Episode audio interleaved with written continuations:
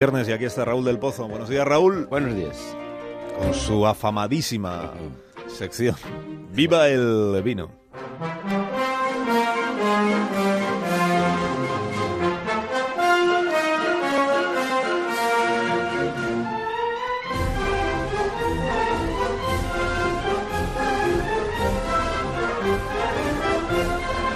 Cuando tú quieras, maestro.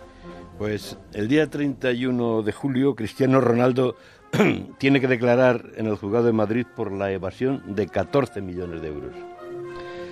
Y Messi ya ha sido condenado a 21 meses de trullo. Cientos de héroes del domingo van a ser investigados.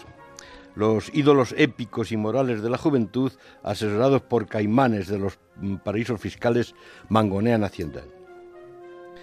Los estados están tiesos y empieza a romperse esa leyenda según la cual los ricos no pagaban impuestos. Decía Lola Flores cuando le metió mano la agencia tributaria.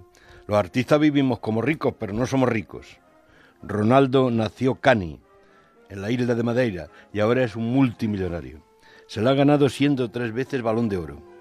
Y en esto llegó don Cristobalón y como en el poema de Machado, lo quiso trincar al ver que bebía el velón de aceite de Santa María.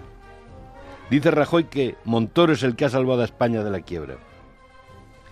Su táctica era desplumar al ganso sin que armara revuelo, pero el otro día armó el taco cuando sus policías armados llegaron al yate de Cristiano mientras navegaba en aguas de Formentera.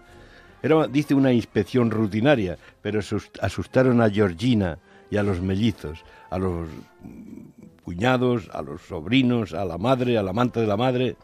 El fútbol lo inventaron los muchachos que jugaban con las vejigas de buey o de gorrino. En Grecia, las primas de los atletas eran coronas de olivo o ánforas de aceite. Hoy es una compra y venta en manos de buitres. Según Borges, los ingleses han llenado el mundo de estupideces como el fútbol. Los hinchas saltan como pulgas para abrazar a un desconocido. Pero para otros el fútbol es una lección de ética. Los futbolistas llevan vida dura, no beben vino, Carlos, antes del partido y practican el sexo moderadamente. Algunos como Neymar y Messi se ponen ciegos de Vega Sicilia cuando ganan y Andrés Iniesta tiene una bodega con vinos de la Mancha. Así que viva el fútbol y viva el vino, pero que paguen impuestos.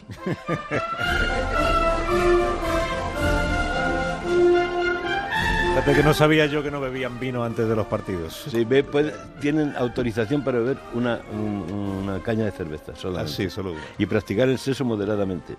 Y si es posible, pues con las parejas, no entre ellos.